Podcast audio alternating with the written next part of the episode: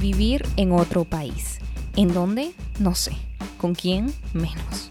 ¿Será bonito y espectacular como en mi película favorita o en la serie de Netflix que veo? Pues, ¿qué te digo? Solo sé que aquí como en ningún otro lugar te encontrarás con personas reales, teniendo vulnerabilidades, miedos y hasta confesiones inéditas de por qué uno se escoge en un país para vivir. Esto es Criterio Inmigrante, con Tanaka como host e invitados de todas las partes del mundo. Bienvenidos a este nuevo episodio de su podcast Criterio Inmigrante. Hoy está con nosotros un viajero y un alma libre viviendo en el país que tiene un billón de cosas lindas y con más de 300 mil mezquitas y más de 1.300 millones de habitantes y al otro lado del mundo. Les presento a un chileno viviendo en India. Por ahora, él ahora mismo se está eh, quedando en Chile pero eh, pronto parte de nuevo a este lindo país. Pueden seguirlo en Instagram como arroba india a tu pinta subguión viajes. Bienvenido Luis, ¿cómo estás? Muy bien, muchas gracias Tania, encantado de, estar en, tu podcast y aportarte de experiencias de la emigración. Gracias, gracias Luis. Mira, antes de empezar, eh, tú me contaste que habías estado en muchos países, no solamente la India, sino que también eh, Barcelona, Italia. Dime, ¿cómo, ¿cómo es que empezó esa búsqueda por estar fuera de tu país? ¿Cómo llegaste a esos sitios? ¿Fue por iniciativa propia? Sí, fue por iniciativa, propia. Eh, el motivo fue un poco buscar nuevos horizontes porque en Chile no estaba contento con los trabajos que hacía, con la dinámica de cómo se trabaja en Chile, el tema del respeto laboral, los compromisos, eh, y también quería algo más. Entonces yo partí a España eh, cuando tenía 31 años, tampoco partí tan joven. Por un lado partí con cierta experiencia, ¿no? Entonces, bueno, eh, partí un poco te digo, a la deriva, porque la gente me preguntaba qué vas. Y yo no sabía qué iba, sinceramente, ¿no? Eh, pero tenía ese deseo de partir y probar suerte, ¿no? Eh, y así fue, partí. Eh, y bueno, me costó mucho al principio encontrarme porque no conocía a nadie, nadie. Entonces partí por los trabajos más básicos. piensa que tenía un trabajo que en esa época estaba la peseta aún y tenía que repartir volantes, eh, ponerlos en los parabrisas de los coches, que era una empresa para sacar multas y por cada volante me pagaban una peseta y tenía que repartir mis 600 volantes. Mira, era muy poca plata. No sé si eran, no eran ni 10 dólares diarios, ni siquiera. Y tenías que caminar un montón y a veces te venían a controlar partí así, ¿no? Luego empecé a conseguir otros trabajos, empecé a cuidar gente con eh, eh, disminución psíquica, ¿no? Pero profunda. Una cosa que jamás me, pensé que iba a hacer. Y dije, bueno, voy a probar. Probé un día, una noche cuidándolo, me di cuenta que al día siguiente podía hacerlo. Eh, en ese trabajo estuve como dos años y medio, tres años, y la verdad es que fue eh, una de las mejores experiencias que he tenido y me di cuenta que mi rendimiento era muy alto porque había gente que estudiaba para esto, pero yo manejaba muy bien el asunto. ¿no? Entonces prácticamente como que era el líder del, del lugar, ¿no? Yo me preocupaba de cocinar, de organizar las actividades para esta gente, eh, había que bañarlos, como te digo, había que darles medicación, y fue una experiencia muy bonita porque había mucho contacto humano con estas personas. Y yo me quedaba, me recuerdo, los fines de semana cuidándolos, ¿no es cierto?, en una casa que había especialmente para ellos. Estaba solo y con otra, eh, otra compañera, ¿no?, que nos ayudábamos. Y en ese momento me servía mucho porque estaba solo y como esta gente estaba como en otro planeta, como que era como un lugar de transición entre Chile y España, ¿no? Podía como abstraerme un poco de la situación de España, estando ahí con esta gente que estaba voladísima, ¿no? Y, lo agradecí mucho. De hecho, hace un rato me estaba acordando de ellos. Les tengo mucha nostalgia. Es un trabajo duro, pero si tú tienes la motivación, eh, todo se da. Yo también ayudé a muchos otros latinoamericanos que llegaron después a insertarlo en este trabajo. Te cuento cómo empezó un poco mi experiencia. Eh, lo otro que quiero destacar es que yo me fui con la intención de conocer gente diferente.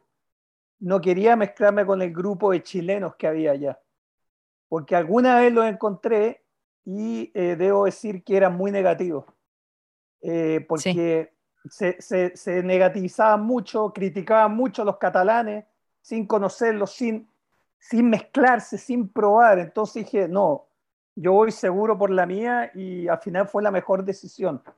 Me, me, porque después de eso eh, se dieron otras cosas mucho más importantes, laborales, ¿no? y conociendo gente, en fin, fue la mejor decisión seguir eh, mi persona, no lo que yo creía. Tú ves, eh, Luis, em, tú hablas de esta experiencia de Barcelona como si te hubiese aportado muchísimo. Y la verdad es que creo que, eh, yo no sé si tú lo ves desde ese punto de vista, pero la gran mayoría de latinoamericanos sentimos que al momento de ir a Europa, cuando habla uno de Europa, uno usualmente se va a España porque uno habla la misma lengua. Pero de ahí tú pasar a Italia y después a la India, dime por favor que tú no te enloqueciste, que alguien, no sé, que algo pasó, porque realmente esa es una experiencia que, que, yo creo que muy pocas personas se atreven a hacer. Sí, es cierto, hay que atreverse. Yo, a mí, como te digo, de, niño siempre me gustó viajar. Yo hubiera abandonado el colegio y me hubiera ido a viajar. Eh, ahora, yo creo que son accidentes, o sea, yo creo que uno toma la decisión y se dan ciertas oportunidades, pero no es como que yo diseñé todo, por eso digo que tiene una parte de accidente la vida, ¿no? Y uno debe tomar esas oportunidades. Eh, a, España también llegué porque en esa época tuve una novia que se fue primero que yo, ¿no es cierto? Y yo mm. partí un poco también detrás de ella. Luego terminamos nuestra relación y, eh, a Italia también partí por otra chica. Oh, bueno. y luego ella fue la que me llevó a India, porque ella había estado. Ella fue la que me mostró India, ¿no? Luego también, después de muchos años, terminamos nuestra relación y yo seguí en India, ¿no? ¿Te enamoró India? Me enamoró India, todavía sigo. Sí. Wow. Háblame de esa experiencia. Ya al final, cuando tú llegas a la India, eh, ¿qué, ¿qué, fue lo que más te enamoró? ¿Qué es lo que te hizo, ok, creo que este es el país por el cual eh, puedo vivir aquí? ¿Qué, ¿Qué, es lo que te llamó más la atención? Me llamó la atención, eh, mira, siempre lo digo, la gente. Pienso que la gente India es la que son los grandes animadores de todas estas cosas que vemos de India desde afuera, ¿no? Porque estando allá otras cosas, todo este tema de la espiritualidad, eh, de cómo toman la vida, eh, ellos son los grandes animadores, porque ellos creen realmente en todos esos dioses que tienen y le rinden culto y se lo creen de corazón. O sea, yo he visto gente que ha tratado como de convertirse al hinduismo, que tratan como de meterse en esto, pero un indio es muy diferente cómo se toma la religión. Eh, creo que es un error como occidental tratar de eh, olvidarte quién eres y adoptar otra personalidad. Siempre tienes que dejar un pie de donde tú vienes, porque eso es lo que te hace crecer, el comparar de donde tú vienes a donde tú vas. Si tú pierdes tu identidad, estamos mal. Entonces tú puedes probar de todo, ¿no? ¿No sé, puedes probar el hinduismo, puedes probar el budismo, pero no te olvides de quién eres y dónde vienes. Absolutamente. Claro, entonces mucha gente que pierde eso en India. Y como te digo, lo que más me llama la atención es la gente india que es fantástica. En India todo se puede conversar. No es que como en Chile, ¿no? Te dicen, oiga, eh, sabe que no se puede pisar el pasto. ¿Por qué no se puede pisar el pasto? Porque no se puede. No hay una razón. ¿Es por qué? Porque hay un tipo detrás que es el jefe de esta persona. Y si esta persona ve que alguien está pisando el pasto, el que va a pagar el pato va a ser esta persona que me está diciendo a mí que no lo pise. En cambio, en India, tú consigues todo hablando, con buenos modales, con buena actitud, todo se logra en India. Hay una frase en India, Sabskush Milega, quiere decir todo es posible. Y te digo que está muy cerca de eso, porque en India muchas cosas se dan casi de manera mágica, pero hay que tener esa predisposición. Te voy a decir otra cosa más que siempre digo, porque India puede ser un país muy chocante como tú lo puedes amar. Entonces, ¿qué pasa? A todos nos, nos, va a chocar India en algún momento cuando llegamos, pero eh, India es como una medicina. ¿ya? Si tú te la tomas, estás al otro lado. Si la reniegas, todo eso que te viene, que te, que te hace preguntarte cosas, entonces se te hace todo difícil. Tal cual. En general es para todos lados así. En España también fue así, ¿no? Yo tuve que aceptar que estaba en otra cultura y mis valorizaciones no valían ahí. Eso me di cuenta inmediatamente, ¿no? Y eso me ayudó mucho a poder eh, meterme en la vida de ellos, porque una cosa es ser turista y la otra es ser emigrante. Absolutamente. Te voy a dar ahí toda la razón. Tú lo sabes porque tú también eres emigrante, ¿no? Cuando tú eres emigrante, tú empiezas a vivir las cosas que vive la gente del lugar. Como turista, si no te gusta, te vas a otro lado. Estás de pasado un rato. No es tu problema lo que pasa ahí. Claro. Absolutamente. Y mira, hay un, dicho que dicen o te enamoras o lo odias, definitivamente. Y yo siento que es verdad, porque hay gente con la que yo hablo, ¿verdad? A mi alrededor, y uno habla de la India. Yo, yo conozco de la India desde Bollywood, de las películas, Shah Rukh Khan, este, el Sari, el que, lo, lo que uno usualmente conoce de la India. Pero hay gente que solamente ve, eh, por ejemplo, el, el, desorden, el, tú sabes, el caos. Y yo vi uno de tus posts que tú dices, esta es la belleza del caos. Y tú lo pones ahí tal cual. Y déjame preguntarte, ¿eso realmente a ti te gusta? Me encanta. Me encanta ese, porque es tan vivo, es tan auténtico, ¿no? Eh, él, es, es toda la gente fluyendo, cómo es, hay una sinergia. es que India, mira, yo siempre lo digo, India hay que saber contemplar, tú te tienes que sentar, te tomas un chai, un té, y mira lo que está pasando, es impresionante, es una cantidad de formación, lo que está haciendo la gente, cómo lo hace. Esa es una de las grandes herramientas para descubrir India, hay que contemplarlo. Entonces, todo este caos te reporta un montón de información, ¿no? Que te hacen cuestionarte cosas, lecturas, en fin. Por eso me encanta eh, ese, caos que hay ahí. No me gusta el orden así tan estricto, ¿no? Solo para ciertas cosas, ¿no? Para los trabajos me gusta, ¿no? para eso sí. Claro, claro. Pero, eh, como te digo, acá en Chile tenemos una cantidad de reglas que no, que no sé para qué son, porque muchas te matan la vida, ¿no? Claro. Tal cual. Pero eh, yo te, yo no sé, cuando tú entraste a la India, fue, ¿te fue fácil eh, entrar con, digo, eh, con los papeles, los documentos que tú tenías que tener? ¿Cómo tú entraste? Sí, como chileno no hay problema. Como chileno no hay problema y yo la verdad es que me llevé bastante bien inmediatamente.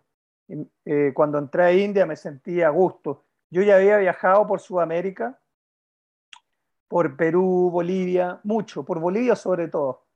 Y yo siempre digo que Bolivia es como la India Sudamérica. Tiene algo, tiene esa cosa media mágica. También Perú, ¿no es cierto? Yo me movía más por el lado andino, ¿no? Por Cusco, toda esa zona, ¿no? El Valle de los Incas. Que es hermoso. Es hermoso, es uno de los lugares que, que me, han, mandado también, ¿eh?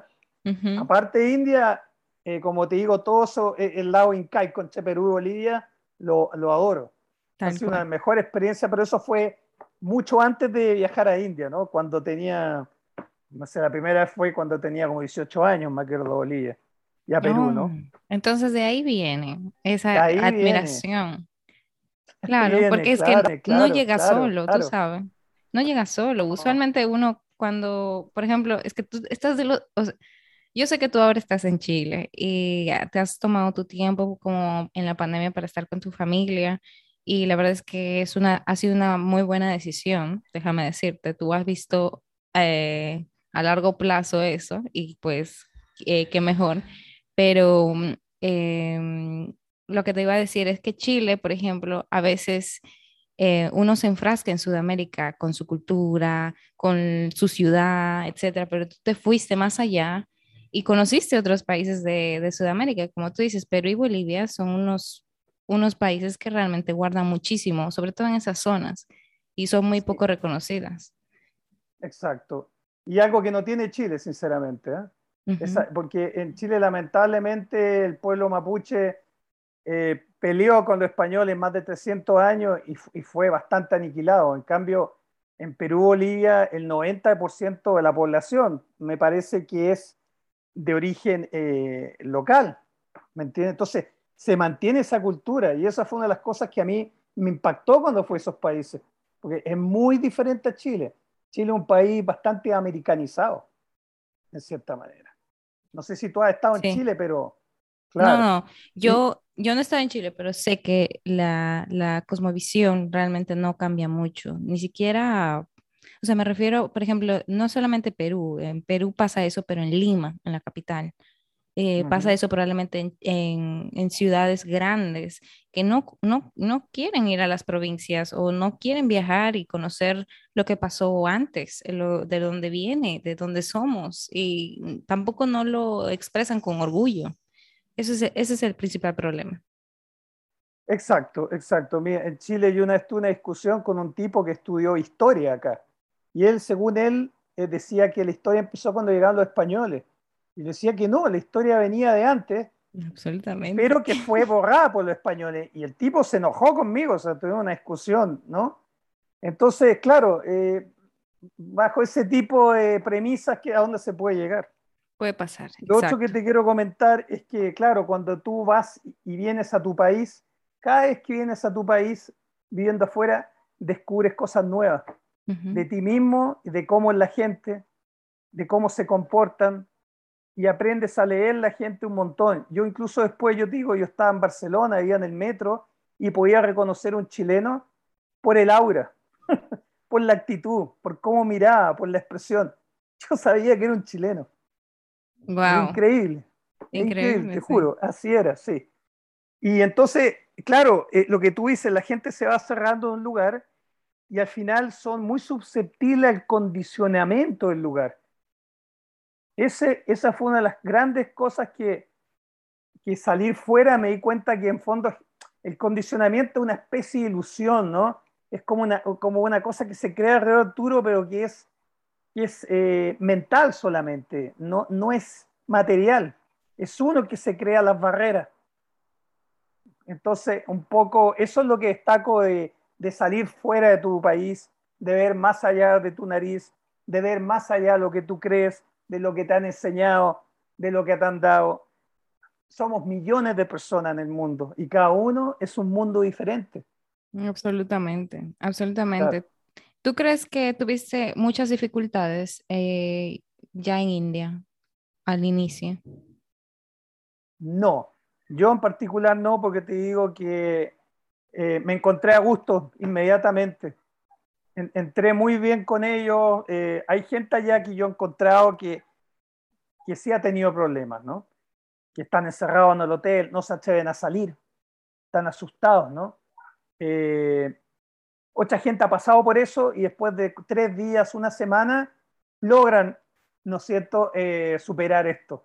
Y se le abre la India y están fantásticos. Mucha gente con que conozco que le ha pasado esto.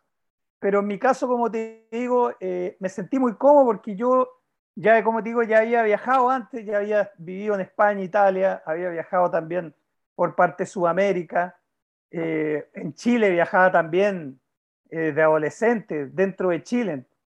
Entonces, para mí me fue muy fácil. Es una persona que, se le hace fácil adaptarse, ¿no es cierto? he dormido en muchas camas diferentes y camas que te digo que hay gente que no podría dormir, camas curvas, camas de madera. ¿Me entiendo?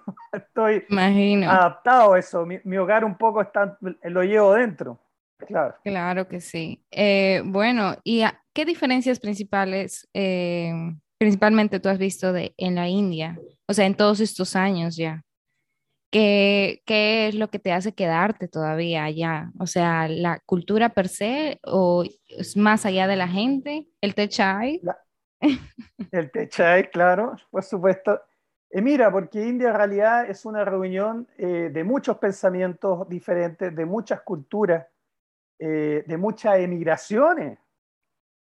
India ha sido un país que ha recibido migraciones de miles de años, desde los mogoles, ¿no es cierto?, que eran eh, musulmanes, eh, los, los arios que venían de Europa mucho antes, después los británicos. Entonces, ¿qué pasa? Que India es una reunión de muchos pensamientos diferentes y muchos pensamientos son bienvenidos, ¿no es cierto? Entonces, y para conocer todo India es imposible en una vida. Entonces, ¿qué pasa? Que India a mí no se me ha agotado. Todavía no ha sido un país que he dicho, ah, ya me aburrí. Entonces, ¿qué hago yo también para no aburrirme? Yo siempre voy a conocer lugares nuevos y lugares que no son del circuito turístico, porque son lugares 10 eh, estrellas para mí. ¿No es cierto? Que encuentras gente eh, que vive en estos submundos que todavía no están conectados con esta globalización eh, y te aporta mucho esa relación que tú llegues ya que entrar a la puerta de tu casa y te muestre su mundo. Eh, hay mucho detrás de eso, ¿no? Que no puedo ahora describirlo, ¿no? Pero eh, son tantas cosas. desde conversar con ellos, cómo te reciben. Yo, yo encuentro que hay una riqueza increíble, pero como digo, hay que saber apreciarlo hay, que hacer el espacio de que esas cosas se abran hacia ti.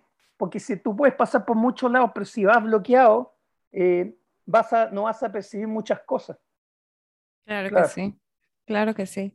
Yo creo que eh, principalmente en la India, em, como tú dices, tú puedes conocer un poquito más las costumbres, la educación, el, el simplemente hecho de estar con la gente a ti como guía turística, porque tú eres guía turística ya, em, y das este tipo de experiencias, ¿tú lo haces con ese ojo, con esa perspectiva de que se enamoren de la India tanto como tú?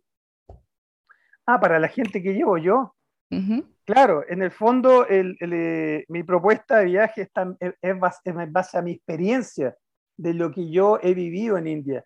Yo no soy un, un tour operador que estudió turismo. Lo mío es una cosa, eh, ¿cómo se dice? Autocreada, ¿no? Por mi experiencia. Entonces, mm, lo que hago es mostrarles a India, pero, eh, y por supuesto quiero que tengan, que la pasen súper bien. A mí me encanta hacer este trabajo. Yo antes de este trabajo en España, eh, fui por ocho años también un tour manager de, de los grandes artistas de música tecno. Entonces yo me tenía que preocupar de ellos, ¿no? Tenía que recogerlo en el avión, tenía que llevarlo al hotel, después los tenía que llevar a cenar, a, lo que quisieran, eh, después tenía que llevarlo al club, atenderlo, y era realmente un trabajo que me encantaba, poder atender a la gente y que tuviera una buena experiencia. Y ese trabajo fue una gran experiencia eh, y, me fue muy bien también.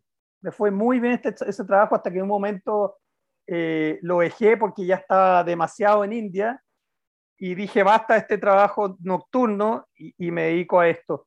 Entonces, para mí es un trabajo que me da mucha satisfacción personal, poder mostrarle la India a la gente y las cosas que yo conozco, que no son, eh, no son lo típico que se muestra en un tour tampoco, ¿no? Tiene una parte típica, nosotros todos quieren ver el Taj Mahal, pero también les muestro cosas diferentes y los llevo a interactuar mucho con la gente también porque eso es muy rico, eh, tener contacto con la gente de otro país. La verdad es que es difícil decirte que sí he tenido malas experiencias. no, yo sé, yo sé que es, que es difícil, sobre todo cuando tú estás tan enamorado del país, o sea, mírate la cara, o sea, cuando tú hablas en la de la India, simplemente te brillan los ojos y es como, eso es muy importante porque la verdad es que es lo más importante sentirte acoplado a tu país y yo veo que tú te sientes bastante acoplado en India. Sí, sí, también lo estuve en España y también lo estuve en Italia en su momento, pero el amor con India continúa, continúa aún, sí. Y realmente debe haber algo que no te guste de allá. No todo es color de rosas. Entonces, ¿tú crees que podrías decirnos qué es lo que crees que no te gustó? ¿Qué aspecto de la cultura tal vez chilena tú extrañaste estando allá? Ah, extraño a veces los mariscos. los mariscos y el pescado. Sí, y el resto extraño a la gente. Extraño a la gente. Digo, lo demás secundario realmente. Eh, yo siempre he pensado que antes que nada somos personas, después somos chilenos, peruanos, indios, pero primero somos personas. O sea, yo me encuentro con alguien y yo me muestro como persona y espero que también se muestre como persona. No necesito que me saque certificado de quién es, ¿no es cierto? Entonces, un poco para mí la nacionalidad es en segundo plano, sinceramente. Valoro más la persona. Y pienso que debería ser así. Pienso que esto la nacionalidad a veces nos divide mucho y son divisiones prestadas. ¿no? Yo no soy así. Es porque el condicionamiento donde vivo quizás me hace pensar así, pero yo no soy así. Claro. Y es realmente difícil hablarte de India. Mira, a veces te digo que me molesta un poco la actitud de ciertos turistas con los indios. Sí, porque se habla tanto, porque a veces se critica mucho que no, que, que, que India aquí, que son eh, ladrones, que aquí, que allá pero hay turistas que se comportan muy mal, que se aprovechan a veces de, la bondad de la gente. Por ejemplo, yo cuando estoy con tiempo libre voy a visitar, eh, por ejemplo, una familia de campesinos que conozco, ¿no? Que son gente que yo realmente me saco sombrero, son de una calidad humana, pero increíble, o sea, muy buenas personas. Y ellos arrendan piezas, suponte, ¿no? Y he visto algunas veces que llegan los turistas y están carreteando en la noche y esta gente está durmiendo al lado y no lo respetan, o sea, creen que porque pagan tienen derecho a hacer lo que quieran. Yo me ha tocado ir donde yo decirle, oigan, ustedes saben que aquí hay gente que está durmiendo y de trabajar mañana a las 7 de la mañana, se quedan todos callados, así como, ¿dónde salió este tipo, no? Entonces, últimamente, como en los años, como que he notado muchas cosas de los occidentales eh, que me desagradan de, la actitud que tienen, porque es muy respetuosa, creen que porque pagan tienen derecho a todo. Entonces, lamentablemente, Tania, no hay una educación para el turista, ¿no es cierto? No hay una, por ejemplo, un folleto que tú llegues a un país y te dice, oye, acá en este país, por favor, no hagas esto, no hagas esto, no hagas esto. Lo mismo que, por ejemplo, hay gente que allá se, se da el carrete, como decimos, la fiesta, ¿no?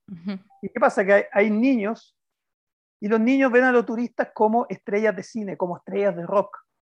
Entonces, si los ven, ¿no es cierto?, que están tomando, ¿no es cierto? Eso es un ejemplo. Después ese niño 10 años más crece y tiene la misma actitud. Y esas cosas me he dado cuenta con los años, ¿no es cierto? Eh, entonces, valoro mucho eso, que, que se respete a, la gente de los lugares que uno va. Uno no está en su casa y, y, uno se tiene que bajar del caballo, ¿no es cierto?, y ponerse a la altura de todo. Y te juro, eso ha sido siempre lo, como yo lo he hecho en todos lados y yo pienso que por eso también, afortunadamente, siempre he encontrado las personas correctas en mi camino y me ha ido bien. Claro. Sí, es Ese es mi consejo para todos los que van a escuchar este podcast, ¿no es cierto? Que por el tema de la migración, eso, ¿no? Que eh, se involucren con el lugar, que dejen atrás sus prejuicios, ¿no es cierto? Que no sean haters, ¿no es cierto? Eh, porque eso finalmente los va a ayudar a, les va a ayudar a ellos mismos, a nadie más. Claro. Al final uno se lo guarda en el corazón, la verdad. Claro, exacto. Eso, esas son las pocas cosas que quedan en la vida, ¿no es cierto? La gente que uno conoció. El resto todo se va. ¿Hay algo que tú quieras decir que te hubiese gustado que fuese diferente en India? Mira, eh, sinceramente en India no, pero como te digo, mi primer país de migración fue España. Y ahí un poco eh, fue difícil para mí. ¿no? Los, el primer año y los primeros meses de ese año eh, muchas de las cosas que tú dicen fue súper difícil, porque me encontraba en esta cultura diferente que un poco lo que yo pensara y lo que había hecho no valía nada ¿no es cierto? Eh, y claro, yo también soy músico también. Y yo tuve la, la, mala suerte de cuando llegué a España me robaron en el trayecto en Estados Unidos, en el aeropuerto, me robaron mi bajo hecho mano, mi guitarra eléctrica y un sintetizador. Wow. Y llegué con las manos en los bolsillos, como por suerte tenía una guitarra acústica y ya conmigo. Eh, fue una experiencia, eh, O sea, fue terrible porque yo llegué a España después de separarme de mi familia, ¿no es cierto?, sin nada de esto, y me sentía, pero, oye, no te digo, nunca me ha pasado, tenía una migraña de la galla que tenía con la línea aérea que vomitaba del dolor de cabeza, porque no me pagaron nada, me tomaron así como si no valiera nada. Eh, fue una cosa muy difícil. Después hablé con un abogado ya que era chileno y ya vivía muchos años allá, y él como que me puso las cosas claras, como que me ayudó mucho a dar con una persona más experimentada que yo. Me dijo que no, no, no, sacaba nada, que esto se tenía que resolver de una manera legal, que no, que no me afligiera tanto. No, no tenía sentido. Y la verdad que fue como una sanación conversar con Alvarito, ¿no? Que mm. fue este, este chileno que conocí, que le perdí la pista ya, como tantos amigos que he hecho a través de los años, que lamentablemente por moverse un lado a otro eh, he perdido la pista de mucha gente pero siempre queda recuerdo, ¿no? Entonces, al principio en España fue difícil, ¿no? También, claro, al principio, bueno, me devuelvo, ¿no? Porque uno se va con un dinero, ¿no es cierto? Eh, que vendió algo, yo junté plata y se te empieza a acabar el dinero, se te empieza a acabar el dinero, ¿no es cierto? Y en un momento yo llegué a un punto en que no tenía ni una peseta. Nada, nada. Pero te voy a confesar algo, Tania, que ese momento ha sido uno de los más felices de mi vida. Wow. Saber que no tenía nada de dinero, nada, que tenía un poco de lentejas para comer, un poco de arroz, ¿no es cierto? Me produjo una sensación de libertad, de estar preocupado del dinero. Y dije, ya, ok, ahora no tengo nada, así que me voy a dedicar a lo que es hacer.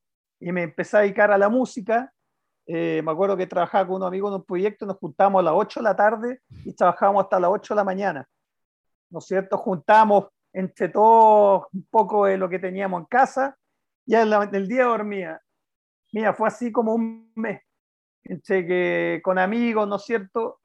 Y después, por supuesto, se empezaron a dar los trabajos y con el tiempo llegué, como te digo, a este trabajo que ha sido los trabajos más bonitos que he tenido, que eh, era trabajar en un festival de música electrónica y viajar con DJ por España, con todo pagado, con los restaurantes que quisieran, hotel de estos cinco estrellas. En fin, era una vida fantástica, me la pasé muy bien. Entonces, fíjate, de un año que no tenía nada, al año siguiente ya estaba en eso, porque resistí, ¿no? Resistí, ¿no? Incluso una vez, esto que repartía volantes, en esa época que se me acabó todo el dinero, ¿no? Encontré, decían ya, aquí se paga media peseta por volante. Imagínate. Era pero una cosa así con comas, ¿no? Y fui al lugar y me dijeron, ya, usted tiene que ayudar a este tipo, ¿no? A repartirle. Y era un tipo como que parece que no era normal. Me citaba yo ahí, dije, no, Lucho, ¿no? Porque yo, me dicen Lucho. Me dije a mí mismo, no, tú, tú eres capaz de más, ¿no? no, no es necesario que tome estos trabajos, ¿no es cierto? Eh, y y así, así se fue dando todo. Pero te recalco ese momento que se me acabó el dinero, eh, fue un, momento muy especial de felicidad que nunca he experimentado en mi vida, ese tipo de felicidad. No tener dinero. Es, extraño. No digo que, que, no se pueda ir sin dinero, hay que ir con dinero, sobre todo en esta sociedad que vivimos ahora. Claro, necesitamos el dinero para hacer nuestros proyectos. No es como 200 años atrás ¿no es cierto?, que no se podía ir a una cueva, ¿no es cierto?, y hacer su vida. Y lo dicen los, los últimos pensadores que hubieron el siglo pasado. No sé si se conoce a Gurdjieff, es uno de los pensadores, es un filósofo, ¿no?, eh, una persona de conocimiento, y él habla en uno de sus textos que escribió del poder del dinero, ¿no es cierto? Y, y, y esa es una de las cosas que yo también leí cuando era adolescente. Entonces él hablaba, contaba esto, que él eh, se fue a un pueblo, ¿no es cierto? Y él reparaba cosas, era un tipo muy hábil, ¿no? Sabía hacer muchas cosas, Gurdjieff. Y entonces, por ejemplo, llegaba gente que no tenía plata y a esa gente no le cobraba él. Después llegaba un tipo, así, un general del ejército, decía que quería que le regalaran un reloj de oro. Él decía, mira, me voy a morar como una semana. Gurdjieff lo arreglaba al tiro, ¿no es cierto? Pero le decía esto y le cobraba más. Entonces, decía cómo esto hay que manejar la historia del dinero. Eh, y, y, también que si tú te entregas al trabajo, con pasión, que te gusta, se produce una retroalimentación de energía. ¿Qué es lo que me pasaba a mí cuando trabajaba con esta gente con eh, disminución psíquica, ¿no es cierto? Yo te digo, Tania, yo de jueves en la tarde hasta el lunes en la mañana, yo dormía ocho horas. Yo dormía ocho horas. Yo trabajaba en el día, ¿no es cierto? Y tenía algunas noches libres. Yo salía, me iba al aeropuerto a buscar el a las ocho de la tarde. A las diez estábamos cenando. A las doce tomaba un auto y manejaba 200 kilómetros a un club. Lo llevaba, terminaba a las siete de la mañana. A las ocho de la mañana lo traía de vuelta. Lo dejaba en el aeropuerto y yo volvía a trabajar, a levantar la gente con que cuidaba, a darle el desayuno yo de jueves a mm. lunes dormía ocho horas. ¿Por qué? Porque estaba entregado y, era, y daba mucho. Entonces yo recibía un feedback, que es una cosa que tú no puedes materializar. Tú has tenido muchas experiencias respecto a eso. Yo recuerdo haber entrevistado a una eh, venezolana estando en Inglaterra y ella me dijo exactamente que ella pasaba noches sin dormir completamente, o sea que dormía solamente dos horas al día, dos horas. Eso era lo que ella dormía todos los días de la semana, porque tenía un negocio, iba a bailar, iba a no sé qué, y era eso mismo. Lo único que le pagaba a ella de vuelta era ese, eh, eh, la sonrisa de la gente. O sea, al final de sus clases de baile, ella recibía este amor de esa gente que estaba tan agradecida con ella y esa era su paga que realmente la hacía como que seguir y seguir y seguir. Y yo creo que eso es lo más importante, más que el dinero. Entonces, obvio. Ahí uno está completamente feliz de inclusive de vivir. Y yo le dije, ¿tú no extrañas? O sea, eh, dormir, ¿no extrañabas en ese momento cómo tú, cómo pudiste? Y eso es lo mismo que yo te pregunto ahora, ¿cómo, cómo es que crees ahora, viendo esos años atrás, eh, ¿tú crees que eras como Superman o algo así? Porque mira, eso es terrible. algo así algo así era, digo que era terrible yo. Era la, energía que me da todo eso. Eh, te juro, después yo trabajé con años una compañera en esto de lo cuidando a esta gente y un día ella se fue, no se retiró. Y era, realmente hacíamos muy buen equipo. Entonces después me empezaron a enviar gente y, y, yo, yo hacía todo solo al final. no, no paraba. Incluso yo te digo que a veces también, eh, a veces salían trabajitos de descargarnos, ejemplo, algún container, ¿no? Entonces, llamaba a algunos latinoamericanos que estaban ahí sin pega y los metía a esto. Y yo, mientras descansábamos, yo me iba a ayudar a otra gente que estaba descargando.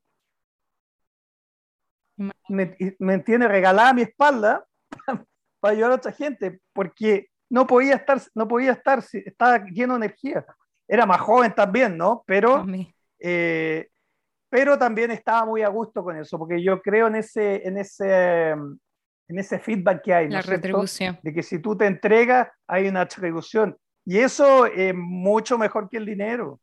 Necesitamos dinero para ir, pero, hombre, esto es algo realmente que, que te da mucho. Fascinante, fascinante.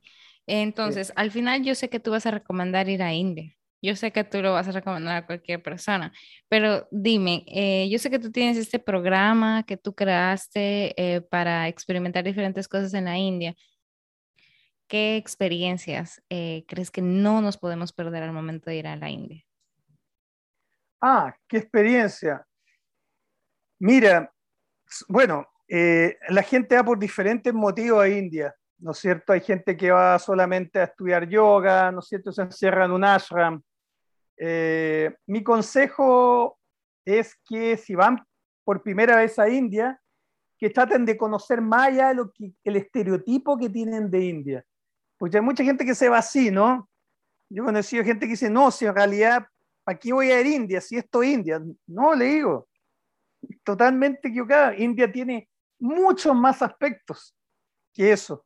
Entonces yo le recomiendo a la gente que traten de conocer lo que más puedan dentro de India. Tampoco se trata de hacer una carrera un día aquí, un día acá, pero uno va probando y de repente uno se encuentra con un lugar y dice, oh, aquí me voy a quedar 20 días porque en este lugar estoy demasiado a gusto. ¿no es cierto? Pero hay que buscar, hay que, hay que, uno se tiene que dar la oportunidad a uno mismo, uno no tiene que ser mezquino con uno mismo, eso es el asunto. Uno tiene que ser amigo de uno y darse oportunidades. La vida es para eso, la vida es para vivirla, es para disfrutarla y todo lo otro secundario. Y hay muchas sorpresas detrás de eso. Hay encuentros, ¿no es cierto? Hay gente nueva. Es bueno conocer el pensamiento de otras, personas, porque eso hace que tu pensamiento eh, eh, crezca también. Es como leer un libro, ¿no? Uno lee un libro y en el fondo está interactuando con el pensamiento de otra persona y eso es lo que uno lo hace crecer. Claro, entonces yo eso le recomiendo a la gente, que vayan sin prejuicio e intenten conocer lo más que pueden y con una actitud abierta y de respeto, porque eso es muy importante. Si no, se les va a poner la pista arriba. Porque tú eh, has visto mucha gente que es irrespetuosa por allá, mucha, mucha gente. Sí, hay gente que es muy irrespetuosa. Y también por, por, ni siquiera lo saben, porque es porque vienen de un estado difícil, ¿no? Vienen quizás saliendo de una situación difícil, eh, entonces no se le dan las cosas fáciles. Por eso hay que, hay, que, hay que tener esta actitud abierta. Yo siempre recomiendo un vídeo eh, para que vean, la gente que está escuchando el podcast está en esta web que se llama Vimeo. No es YouTube, es Vimeo, ¿no es cierto? Y se llama eh, Síndrome de India. Fue hecho por unos franceses y ahí analizan ¿qué le pasa al turista cuando llega a India? ¿No es cierto? Hay unos que se vuelven locos, que, realmente lo agarran y se lo llevan a un hospital de vuelta a su país hasta que después se les pasa la locura, ¿no? Entonces hablan del impacto de sentarte y ver todo lo que está pasando delante de tus ojos, porque es demasiada información, están pasando demasiadas cosas en India, hay mucha gente. las dinámicas son mucho más fuertes, ¿no es cierto? Eh, entonces, eso es una recomendación, un vídeo súper interesante para ver antes, antes de viajar a India. Yo creo que le puede servir a mucha gente. Claro. Y yo siempre estoy dispuesto a, ayudar a la gente que quiera viajar, ¿no? No solamente yo hago viajes, también he hecho, alguna hice una charla para gente que no se podía pagar un viaje a India, ¿no es cierto? Porque un viaje a India es costoso también, ¿no es cierto? Eh, y me acuerdo que llegaron, qué impresionado, llegaron como 60 personas, ¿no? Entonces ahí le hice como un coaching, como 20 puntos de cosas que debían tener en cuenta al llegar a India, que le iban a pasar, ¿no? Porque eh, el indio es muy astuto, entonces tú poniendo un pie al aeropuerto ya empiezan con tretas.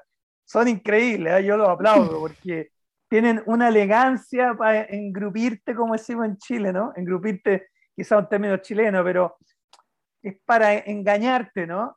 Con la sonrisa en la boca, así, te, te la venden y tú pisas el palito sin pensar que la estás haciendo oro. Y, y, nada, te están llevando a lo que ellos quieren. ¿Viste? No te llegan con violencia, no llegan con el cuchillo, así, oye, ¿no? No, son muy hábiles, yo los aplaudo por eso. Y eso es saliendo al aeropuerto, el conductor del, del taxi, ah, where you going, my friend, ¿no? ¿Dónde va mi amigo? A este hotel ah, no, no, no, no vayas para allá, porque para allá hay muchos problemas, ¿sabes? Te empiezan a, meter temor. Al final te que lleva a su hotel y él se va ganando una comisión. Después del hotel te llevan al restaurante que ellos quieren y ellos se ganan una comisión. Me pasó a mí la primera vez que llegué a India, ¿no es cierto?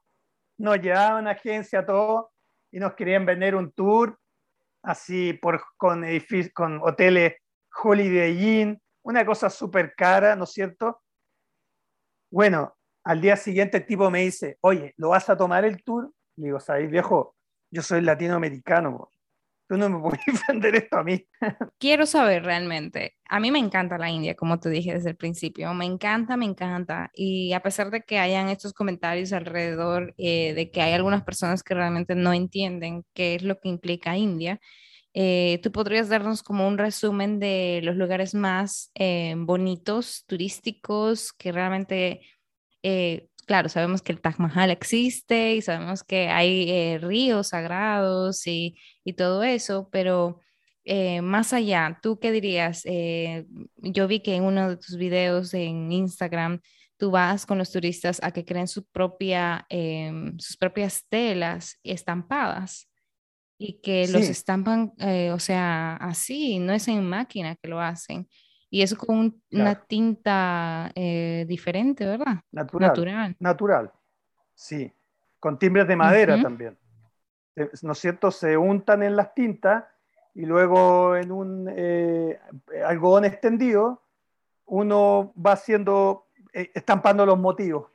Claro. Tal cual. ¿Hay otros sitios? Mira, sí, pues hay otros sitios aparte del Taj Mahal y Varanasi, ¿no es cierto?, donde pasa el río Gange, eh, que son como los lugares más visitados.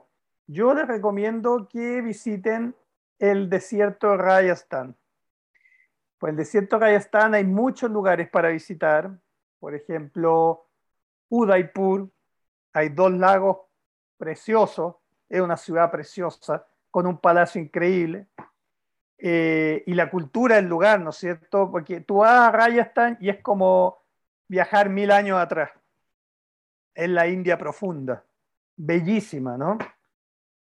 Eh, y ahí en muchos lugares más está Jodhpur, Mandawa, Pushkar, Jaipur, que es la capital de Rajasthan. Eh, ese lugar les recomiendo y el, porque la gente cambia. El rayastano es un tipo muy locuaz, muy vivaz, ¿no? Eh, muy bueno para la conversa, eh, muy avasallador, son gente muy viva, ¿no? Interesante. Después en montaña les recomiendo los Himalayas, que la, personalidad de la gente india cambia ahí.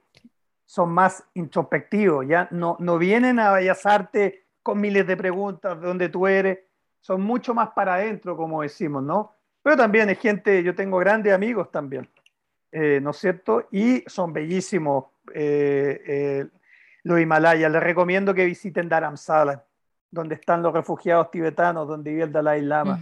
Es precioso.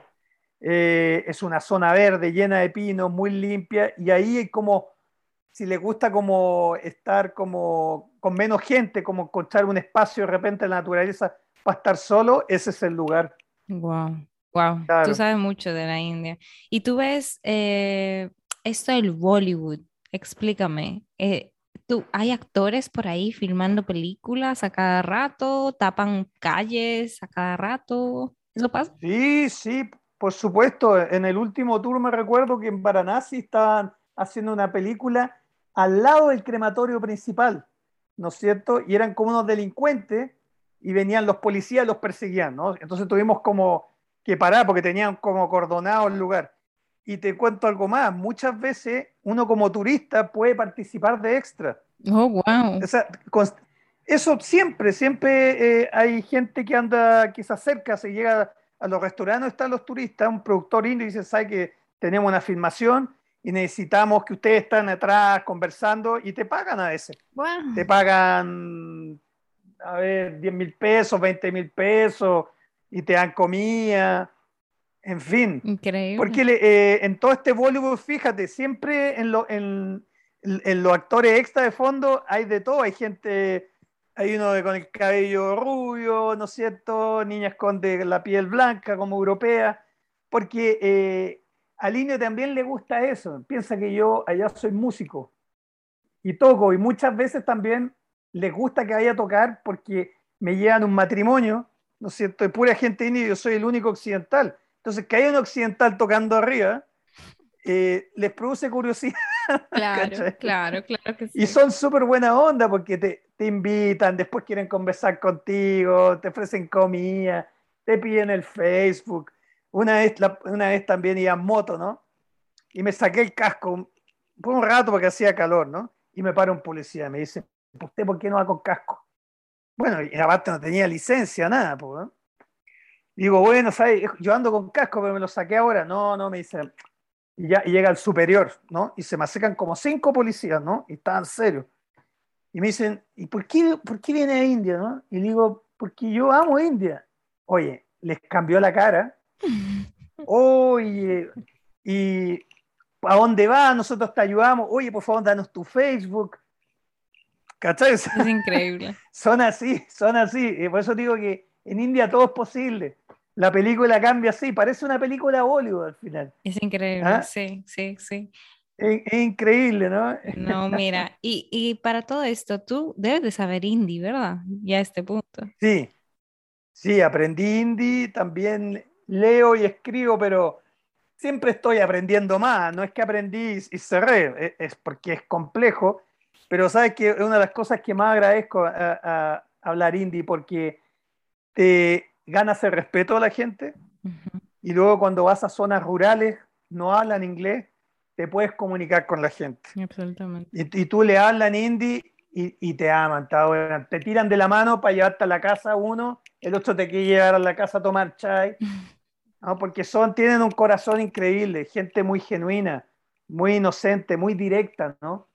No tienen tantos filtros como nosotros que estamos con tanta educación encima y, y cosas que no nos sirven al final, ¿no? Mucha parte de nuestra educación no sirve. Claro. Sí, mira. Entonces sirve aprender india. ¿eh? digo, es, mejor saber hindi que aprender yoga. hindi. Es broma, es broma. Hindi. ¿Cuánto tiempo te, te tomó aprender hindi? Mira, pasa que yo aprendí no al principio, en un momento decidí que ya podía, como que se me daba fácil, como que ya entendía. Entonces un amigo que es profesor allá, tomé clases con él 40 días sin parar, ¿no es cierto? Tomaba una hora diaria eh, después practicaba yo y en 40 días aprendí eh, a, leer de manera con gramática, ¿no es cierto? No aprendí en la calle. Algunas cosas aprendí en la calle también, ¿no es cierto? Pero, y me enseñó a leer. Y después de eso yo seguí practicando solo, ¿no? Hasta, hasta hoy en día acá en, en Chile sigo practicando. Tengo conversaciones, yo me junto con gente de India a intercambiar. Yo le enseño español y ellos me enseñan hindi para mantener, ¿no es cierto?, aprendiendo más porque me encanta eh, la lengua, saber hindi. Es una de las mejores herramientas que hay. Es, mágico saber. Y, es mágico saber la lengua del lugar. Claro que sí. Donde tú estás. Claro que sí. Eh, pero yo sé que ahí hay más también em, idiomas. Eh, hay como que variaciones del hindi o súper diferentes al hindi. Em, sí. Yo no sé si. Pero el hindi, es la lengua que hablan todos, es como la lengua nacional. Ah, perfecto. ¿No es cierto? Después, cada estado tiene su lengua, pero hablan hindi también. Mm. ¿ya? Y después están los dialectos, que hay muchas comunidades y tú te mueves 20 kilómetros y hablan ocho dialectos. O sea, ahí la cosa se pone muy compleja. Exacto. Hay, piensa que hay un estado en India, hay 50 tribus y cada tribu tiene su dialecto. Mm. ¿no? que no tiene nada con el indio. Yo he estado, yo he estado en lugares bastante remotos de India, en tribus, y he tenido que aprender la lengua de ellos. ¿no? Y me he conseguido a alguien de la tribu que habla poco inglés, que me ha enseñado los números y cómo hablar para poder, eh, ¿no es cierto?, eh, pedir comida, comunicarme con ellos. ¿No? Y en una semana he estado aprendiendo otro lenguaje, ¿no? Porque cuando tú empiezas algo nuevo, al principio sea muy fácil y tú aprendes mucho, después como que no se estanca, ¿no es cierto? Entonces, siempre se puede aprender, ¿no? Y eso te ayuda mucho. Claro que sí. Saber, como te digo, la lengua de la gente, te gana respeto. Claro que sí, claro que sí, Luis. Mm. Ah, la verdad es que uno pensaría que, India simplemente eh, es un país em, que tiene, por ejemplo, solamente el Taj Mahal eh, o algunas cosas que son súper conocidas pero como tú dices, tiene muchísimo más y definitivamente eh, vale la pena conocer esa idiosincrasia de la gente y, ese tipo de vida, ese, ese estilo de vida, es un estilo de vida por el cual uno tiene a veces que, como tú dices, a veces tienes que simplemente ser absorbido por todo eso y dejarte llevar, porque es eso. No, uno no puede estar siempre contracorriente. Exacto, uno no puede estar siempre contra la corriente, es muy agotador. Hay que, hay que dejarse llevar y uno se da cuenta que, que son, que uno está, está uno el que pierde al final con esos bloqueos. Si uno, el, que pierde y el que gana al final con todas estas cosas, ¿no? Hay que darse la oportunidad, hay que atreverse, hay que arriesgarse. Claro, porque por último, mira, si tú vas a un país como emigrante y no te gustó y te das cuenta que tienes que volverte, igual ganaste. Igual hiciste la prueba y ganaste igual al final. tal cual. Eh, al final, yo el resumen es imposible conocer toda India en una vida, la verdad. Es imposible. Porque he visto Si alguien te dice eso, córtale la cabeza, porque no es cierto. Concuerdo contigo. Bueno, nada, Luis, la verdad es que ha sido eh, genial hablar contigo desde, mm, o sea, yo sé que, que han habido súper altibajos como inmigrante y de verdad que agradezco mucho esta perspectiva que tú tienes súper eh, buena onda y la verdad es que al principio te presenté con un alma libre y eso es lo que eres, eres un alma libre y eso está súper bien. Em, realmente agradezco tu tiempo por estar aquí en el podcast, por compartirnos un poquito de tu historia, porque no se puede, como yo digo, siempre y siempre, esto es algo que, que siempre mm, eh, no sale en el podcast, en los episodios, pero siempre se lo digo a las personas que están detrás, después de terminar el episodio no, uno no puede encapsular la vida de una persona en un episodio de una hora. Me ha gustado muchísimo aprender un poquito más de, la India y de cómo tú llegaste allá. Y pues nada, aquí tú tienes a una persona que, que desde ya está, la enamoraste con India y probablemente si en algún momento voy te voy a pedir esa ayuda. Por supuesto, Tania, yo eh, eres bienvenida y yo te quiero agradecer eh, la entrevista eh, yo encantado siempre de hablar de mi experiencia y de India y, agradecer tu iniciativa, la iniciativa que has tenido que dar este podcast, porque esto a alguien le va a servir, a alguien le va a servir. Yo espero que sí espero que sí, Por supuesto, estoy segurísimo, sí, sí. Bueno, nada, ya ustedes, eh, los que están escuchando, por favor, eh, síganlo. Eh, repito, su Instagram es arroba india a tu pinta subguión viajes. Ahí lo pueden seguir a Luis y ya ustedes saben que pueden contar con él para cualquier pregunta, comentario sobre la India, que él se las da. Entonces, pues nada, Luis, un gusto conocerte. Nos vemos. Un gusto, Tania. Nos vemos. Estamos en contacto. Adiós. Adiós.